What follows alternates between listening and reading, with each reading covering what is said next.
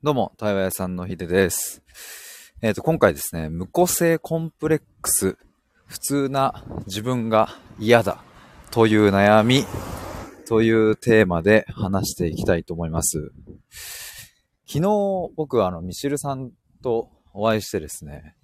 えっ、と、まあ、その時の興奮は、えー一本前の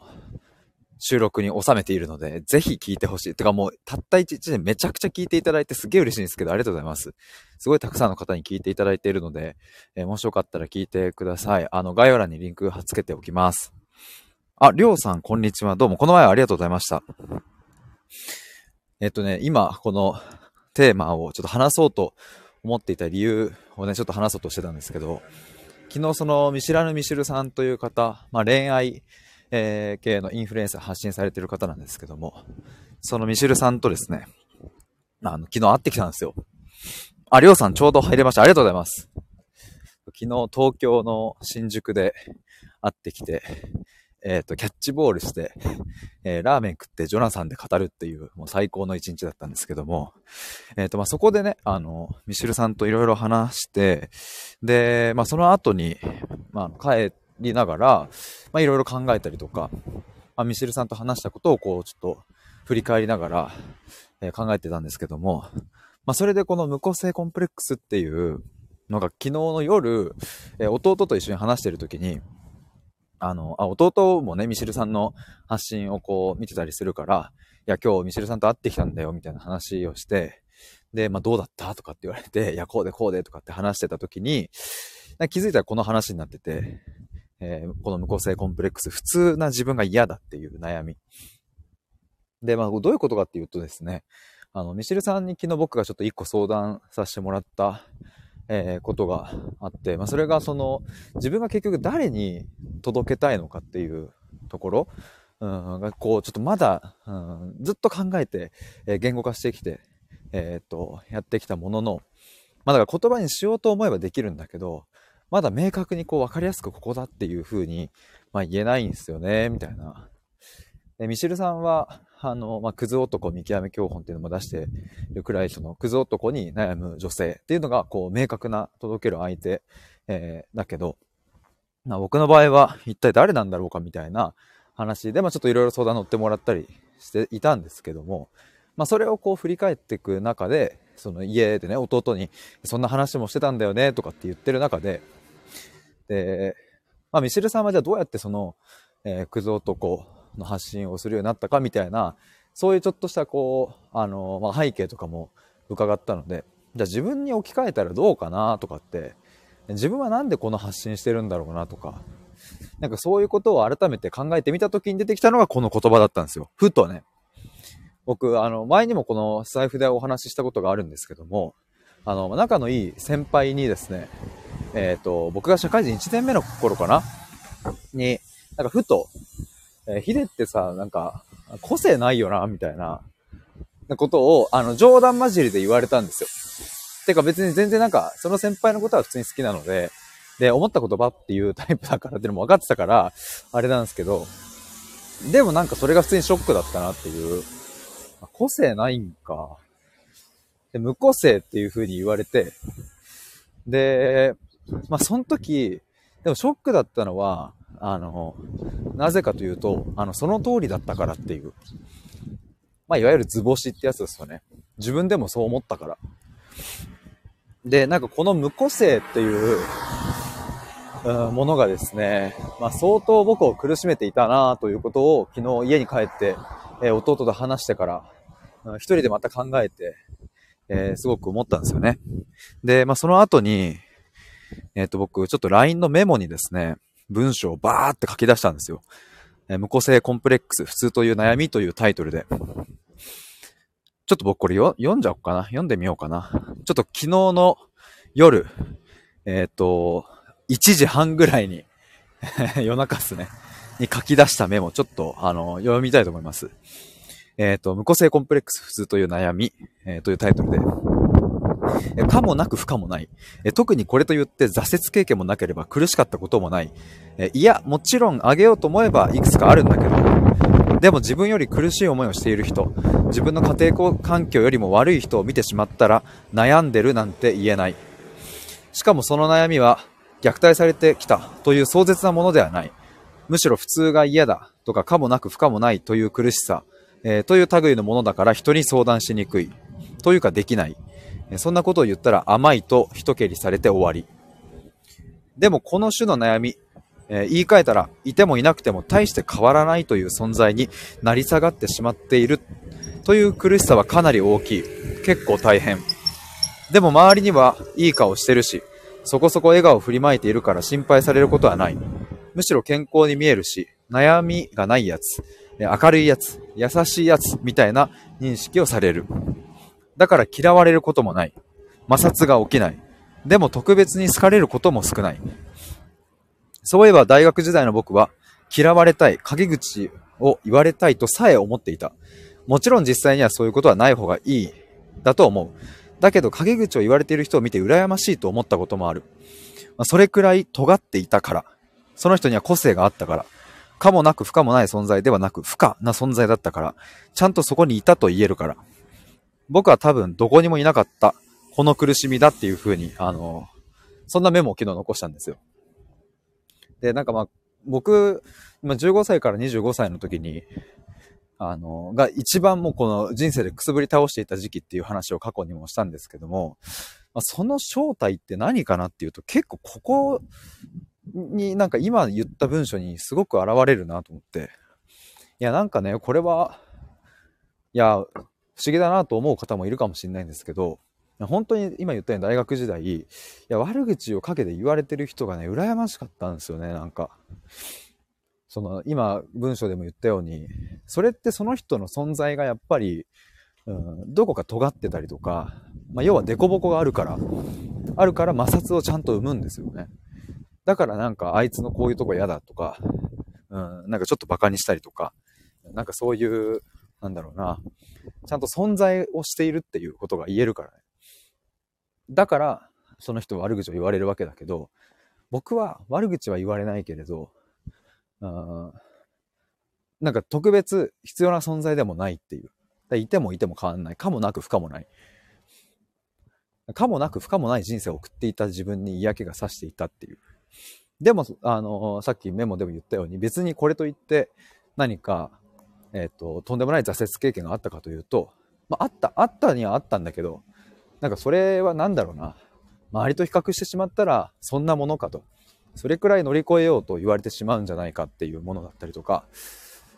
うん、まあ自分の家庭は普通だったのかな、みたいな。なんかそういうふうに考えていくと、結局その悩みというものは悩みとして浮かび上がってこない。でもそんな10年間だったなとは思うんですけれども、まあこの苦しみは、あめちゃくちゃ僕は大きかったなと思って、まあ苦しさってね別に人と比べられるものではないし、その感覚もね、全然違うものだとは思うんですけれども。りょうさん、その時のご両親との関係性はという質問ですが、えっ、ー、とね、関係性は、あの、これもだからね、かもなく不可もないっていうのが一番、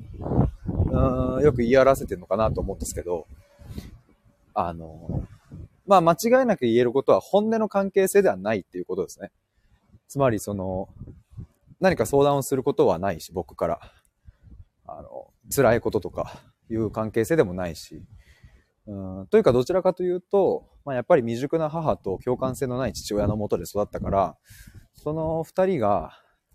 あの、やっぱり二人とも、うん、精神的な成熟度合いで言うと未熟だったから、僕が親という役割をしなきゃいけなかったんですよね。これはもうその、本当ここの1、2年で分かったことですけれど、僕はずっと戸籍上子供だったけど、役割は親だったし、僕の両親は戸籍上両親だけど、役割としては子供だったっていう、そういう家庭環境だったので、なんかね、あの、全然爽やかじゃない、関係性は。冗談も別に言い合わない。笑いが特別生まれるわけでもない。かといってギスギスしているわけでもない。だからもうほんとその両親との関係性が僕の対人関係のベースになっていて、だから僕は可もなく不可もない存在になっていて、えだから僕は社会人1年目の時に先輩に、なんかお前って個性ないよなっていうことを冗談交じりに言われてしまう。で、それが、まあ冗談だけども、あまりにもドンピシャすぎて、えー、結構ショックを受けるという。そんなことでしたね。りょうさん、多くの人がその言葉にできない苦しさを抱えていたりしますね。そう、そうなんですよ。りょうさん、そこですよね。なるほどと。そう結構ね、その、例えば毒親とかって結構流行ったじゃないですか。今も流行ってるかわかんないですけども。でも毒親とかのストーリーとかを見ると、あの、すごい共感するところもあるんですよ。多分きっとね、あの皆さんも、ああ、わかるわ、みたいなあると思うんですけど、ただじゃあ、自分の親が毒親だったかというと、まあそうではないな、みたいな人も一定数いる気がしてて、てか多いと思います。なんかその、本当に毒親としてバズってる漫画とか、ブログとかに描かれている、その毒親と全く同じぐらいの、ちょっとこう、強烈さの親っていう人よりも、うんと、共感はするけど、そこまでではないっていう人はまあまあ多い気がしてて。で、ここはね、なんかね、まだ言語化できてない感じがするんですよね。りょうさん、えっ、ー、と、ご両親から愛されていると感じていなかった。あ、僕が？ですかね。あの、そうかもな。まあ、愛され、まあ、愛っていう言葉はまあ、小中高の時は、そもそもあんまり身近にはなかったですけれども、まあ、感覚として、それはあったっすね。いや、でもね、ごめん、ごめんとか言っちゃう。ごめんなさい。あの、でもこれまた裏なんですよ。裏と逆なんだけど、その、当時の僕の、えーと、社会人1年目とか、要は母親が癌になる前の僕の自己認識としては、愛されていたっていう自己認識なんですよね。だからあの、普通の家庭で育ったと思いますっていう人のほとんどがきっと、いや、あのー、両親ともにとっても優しくて、え、愛情深くって、まあ時に厳しい時もあったかもしれないし、えー、合わない時もあったけれども、まあ子供思いだったなと思いますという、まあ、非常に当たり障りのない言葉で両親をこう、あの、守るような、守るというかね、尊厳を失わないように、なんか表現するとは、表現するんじゃないかなと思うんですけど、僕もね、結構その、愛情はたっぷり、うん、なんかかけて育ててもらったというふうに当時からは認識してましたね。自己認識は多分そっちなんですよね。自己認識はそっちなんだけど、うんと、本当のところの本質的な部分はそうじゃなかったっていう。むしろ僕がさっき言ったように親の役割をしていたっていう。でも当時は、小中高大学生、社会人1年目の時は、まあ僕当時はですね、そんな、あの、別に自分が親の役割をしているなんて、まあ、かけらも持ってなかったですけど、まあ、今振り返ってみるとそういう風な認識になるので、ようさん、それが直接的な愛かどうかですね、と。うん、まあそうね、あの、まあ今僕は、こういうふうに言ってますけれども、まあ、昨日のね、その一本前のミシェルさんの収録、ミシェルさんと会ったっていう収録でも話しましたけど、まあ、今の親の捉え方はもう、あの、大嫌いだし大好きだし、愛されていたなと思うし、愛していたと思うっていうのが僕の結論ですね。あの、結論で言うと。ただ、その、愛の伝え方だったり、そういうものは非常に歪んでいたなと思いますし、その歪みによって僕が自信を失っていったのも間違いないし、僕は感性を失っていって閉ざしていく方向に行ったのも間違いない。まあ、けれど、その感性を閉ざす方向に行ったからこそ、うん、共感性が伸びていったりだとか、えー、していったことも間違いないし、だからまあ、いい悪いという軸ではもう判断していないので、まあ、それがあったから今があるし、でもそれがあったから失ったものもあるっていう。そういう感じですかね。認識としては。まあでもこの無個性コンプレックスはね、なんか、あの、うん、まあ昨日弟とも話してても、めちゃくちゃしっくりきたし、なんかね、あの、なんだろうな。ああ、あ、自分を苦しめていたものを一つ挙げなさいというと、この言葉に割と集約される感じがありますね。で、なんでじゃあ無個性になるのかっていうと、やっぱここはね、あの、両親との関係性が非常に大きい。どうして無個性なのかと言ったら、まあ自分の感性を震わせることをやめたからっていう。自分が親でなきゃいけなくなったから、あの、子供、うん、いわゆる子供っぽいわがまま。あれやりたい、これやりたい、これしたくないなんていうことは言えないんですよね。まあ、両親が子供なので、僕がそんなことをしてしまうと、家の中に子供だらけになってしまう。家の中に子供だらけになってしまうのはさすがに、えー、大変なことになっちゃうから、いや、これは僕が、えー、ちゃんとしなきゃなということで、えっ、ー、と、子供でいることをやめたっていう。でそうすると大切な子供の頃に本来育んで、えおいた方がいい感性みたいなものはやっぱり閉じていくし、で、そこが閉じていくと何が起こるかというと、自分の好きなものがまず分からなくなる。し、嫌いなこと、分からなくなる。こんなことされたら嫌だ、もう分からなくなるし、こういうことにテンションが上がるも分かんなくなるし、じゃあなんか何を持って生きてるのかというと、親が喜ぶこと。だったり、その人が喜ぶことっていうのが、やっぱこう親との対人関係のベースで育っているから、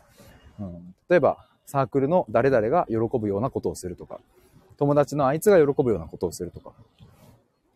やっぱその、すべては人が喜ぶか否かに自分の軸がある。そういう風になっていくと、あの、結局、君は何したいのっていうことを、不意にその問いを突きつけられたら、多分何も答えられなかったと思うんですよね。なぜあなたは生きてる？どうして今ここに生きてる？なんでこの仕事してんの？この先どう生きていきたいのっていう質問には多分1ミリも答えられなかったし、まあ、だから、ま、無個性だっていう風になったんだなと思いますね。りょうさん、本当の自分に蓋をしてしまってしまったんですね。そうですね。そう。あ、もっちゃさんどうも、こんにちは。ヒデさん以外のご兄弟も大人でいなければってなっていたのか、ヒデさんだけだったのか？でもまた変わるのかなと思いました。確かにね。いや、ここはね、すごく面白いと思いました。あの、本当ね、子供、あの、兄弟がいる人はですね、その、兄弟、他の兄弟が見る親の捉え方ってやっぱね、まるで違うんですよね、これが。僕自身の実体験からもそうだし、あの、今まで対話をしてきた方の話を聞いてもそう。僕はこういうふうに今言ったように親を捉えているけれど、多分兄貴は違うと思います、また。し、弟も違うと思う。まあ、違うと思うっていうか違いますね。似てるとこも結構あるけど。でも基本的には、もちゃさんが今言ってくれたように、僕以外の兄弟、兄と弟も大人でいなければっていう風になっていたら、もうこれは間違いない。これは3人で一回話したんで、基本的なベースは変わんないですね。だからこう、まあどうせ話しても無駄だろっていうのが、親に。進路のこととか。何か挑戦しようという風な意思表明をしたら、いや、なんか、えー、それはだ、ダメでしょ的なレールの方に乗っけようとするとかね。いや、その、対話をした上で、なんでそれ、この道に進みたいのかとか、そういうところがすっぽり抜けて、なんか、あの、否定される方側に行っちゃうとかね。それはもう三兄弟共通して持ってる。ため息つかれちゃうとかね。まあでもその他の親への認識は全然違うところもあったりしたのでね。もっちゃさん、対話にならなかったんですね。そうなんですよ。対話はできなかったですね。まあ父親はもう今でも対話という対話は別にもうしないしね。僕はまあそこは父親にはもう求めてないから、まあ父親はなんかまあ優しいし、あの、誠実、真面目だし、まあでもなんかおもろいんで。いや、天然という言葉では言い尽くせないぐらいのなんか抜け具合なので、まあ面白いですね。父親は。でも腹立つ人いますね。それがゆえに。まあそのなんか、あの、両面だなと思いますけど。今は弟とか、母親の妹のおばさんとかとよくこう話して、対話してるなと思うんですけど、いや、この普通な自分が嫌だっていうこの悩みは、うん、なんかね、やっぱ僕をずっと苦しめていった10年間の苦しみだったし、でもそれが今、あの、自分の手元からなくなったから、なんかここの辺も中心に発信していくのもいいのかなと思います。あ、そう。てか今日はそんなところをちょっとお伝えしたくてね。そう昨日ミシルさんと話したことをきっかけになんかこの言葉が出てきて、自分もこう内省が深まってきたので りょうさん、多くの子供たちが自分に蓋をして社会や大人が決めた価値基準に合わせて生きていますねと。うん、そうなんですよね。だからそこの感性を開ける大人たちが、まあ、いないなっていう。まあ、それはなぜならその大人たちも、やっぱ、蓋を閉じられてきたからっていう。ふうに思いますけれども。まあ、ただ一回この閉じていく作業はね、あの、不要かというと、むしろ僕は必要だったりもするなというふうに思うので、なんか閉じたからこそ煮込めるみたいな感じ？なんかその、閉じないとね、なんか、あの、ぐつぐつ煮込めない感じがするので、僕は。閉じて閉じて、だからスキージャンプの前のグッて溜める瞬間のジャンプ前みたいな。まあだから必要な過程だなとは思いますし、きっと誰しもが通るんだろうなと、あの、形は違えど。りょうさん、本当の自分を無視する状態はネグレクトと同じなので、目に見えないですが、精神的な虐待でもあるんですよね。あ、そうそう。でもそれがね、結構その、いわゆる普通の家庭と呼ばれるような、あの、家庭でも起こってるっていうことが、結構僕は分かった。自分の家庭は、その、恵まれてる方だと思っていたけど、ぶっちゃけ中身は崩壊していたっていうことが分かった。見かけ上はちゃんとしてるんだけど、だから対外的にはその地域とかコミュニティとか、え少年野球チームのお父さんお母さんたちの中では、えっ、ー、と、すごくいい家庭に多分移ってたと思います。し、僕はキャプテンやってたし、あの、お母さんも、なんかこう、お茶当番とかそういうなんかリーダー的ポジションにいたし、えー、父親もですね、なんか、あの、監督、コーチやったりとかしててね、なんか対外的に見ると、うん、なんか、すごくいい家族に見えたんじゃないかな。でも中身は違うっていう。で、中身が違うことを僕は認識したくないから、そこに目を向けたくないから、多分ずっと蓋をしてたっていうのもありますね。りょうさん、いわゆる普通の家庭で多いですねと。うん、そう。それは夫婦間でも起きてますよねと。うん。仮面夫婦という現象、あるある。そう、いわゆる普通の家庭でめっちゃ多いですね。そう、表面的な変を維持してる。そう、だからこれがね、むしろ、もっと表面化しちゃって、誰からどう見たって、もうボロボロじゃんってなってる家庭の方が実は健全だったりするっていう。あの、それが全てじゃないけどね。実はそっちの方が人間としては健全な状態。要はお互いの不満とかがこう漏れ合って、ぶつかり合ってみたいな。ただ、そうなるのがやっぱ怖いからみんなどこか平穏を保とうとして本音を隠して、うん、それっぽい感じを装うわけですけど、もちゃさん、ああ、わかりますと。親族集まった時に連鎖だわ、と思いましたと。えー、みんながこれが普通となってると。うんうん。りょうさん、波風を立てないことなかれを行っていると陥りますねと。そう、波風ね。それめっちゃありますね。そうなんですよ。そう、やっぱこれが普通っていう。そう、そういう意味でやっぱり普通な自分が嫌だとか、ふうに感じている人とかは、割と総じてこの悩みを持ってる人は多いんじゃないかなと。そもそも両親と、うん、というか家庭環境で、えっ、ー、と、もっと爽やかな関係性を築けていて、本音の関係性を築けていたら、あの、普通な自分が嫌だという概念がそもそも発生しないのでね。それはなぜなら感性を押し込めてないから。蓋をされ続けてきてないから、そもそも普通とか異常とか、あの、そういう区別で物事を見ないから、そうやって育ってきた人が。だからまあ普通の家庭で、あなんか普通に、それなりに育ってきましたねっていう人は結構この状態に陥ってる可能性が高いなと僕は感じます。りょうさん、本音を押し殺して思ってることを言わずに生きていると、そういった苦しみに苛まれますね。そう、そうなんですよ。だから本音が言えないとかでやっぱ苦しんでる人は、ね、基本的にはもうそこなんですよね、なんか。自分の弱さとかじゃなくて、もうそもそも対人関係のベースが本音を言わないことにある。みんなで、その、それこそ家族、親族とかで、これが当たり前だよね、これが普通だよねっていうのをみんなで察しながら生きてると、もうそれが普通になっちゃうから、自分にとっての。だからもうそこを疑わないことには、本音の関係性を、えっ、ー、と、血の繋がってない人と気づくっていうのは、まあ、なかなか難しいなと。で、まあ、これがね、その、その関係性が築けないっていうのは、要はつまり自分ともその関係性が築けてないので、自分の本音もそもそもわかんない。自分の本音も自分で察しようとしてるっていう、見ようとしないからね。でそうなるとどんどん二次災害的にいろんなことが起きてって、まあ、それがいわゆる自己肯定感の低さとか、自信がないとか、なんか全部こう他人軸で生きちゃうとか、結局何したいのかわかんない。何をしたくないのかもわかんないみたいな。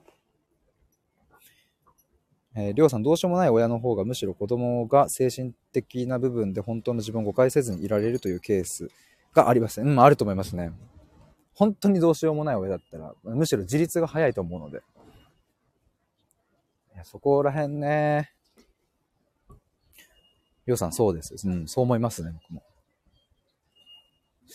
ということで、ちょっと僕はそろそろ電車に乗る時間が迫ってきたので、終わりにしたいと思いますが、りょうさん、もっちゃさん、ありがとうございます。潜って聞いていただいている方もありがとうございます。もっちゃさん、娘がおばあちゃんになんで嫌って言わないのって聞いて場がシーンとなりました。すいません、なんかむせました。いや、子供というのは純粋がゆえに時に突きつけてきますよね。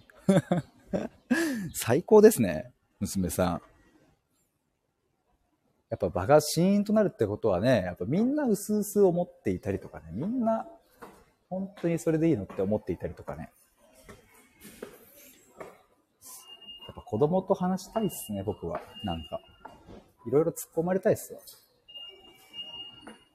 そういう純粋なピュアな質問になんか突っ込まれる時の方がよっぽど自分とアクセス、自分につながれる気がします。ということで、ありがとうございました。あの、ちょっと冒頭でも言ったように、ミシルさんと会った時の感想収録を、えっ、ー、と、昨日の夜上げて、まあ、それちょっと長いんで、ちょっと BGM 的に聞いてもらえればと思うんですけども、まあ、ミシルさんがどんな人だったのか、何をしたのかとか、えーとまあ、もう本当最高だったのでその最高だったという空気感をぜひ話してるので聞いてもらえると嬉しいです。概要欄にリンク貼っつけておきますので、えー、飛んで聞いてみてください。ということでありがとうございました。バイバーイ。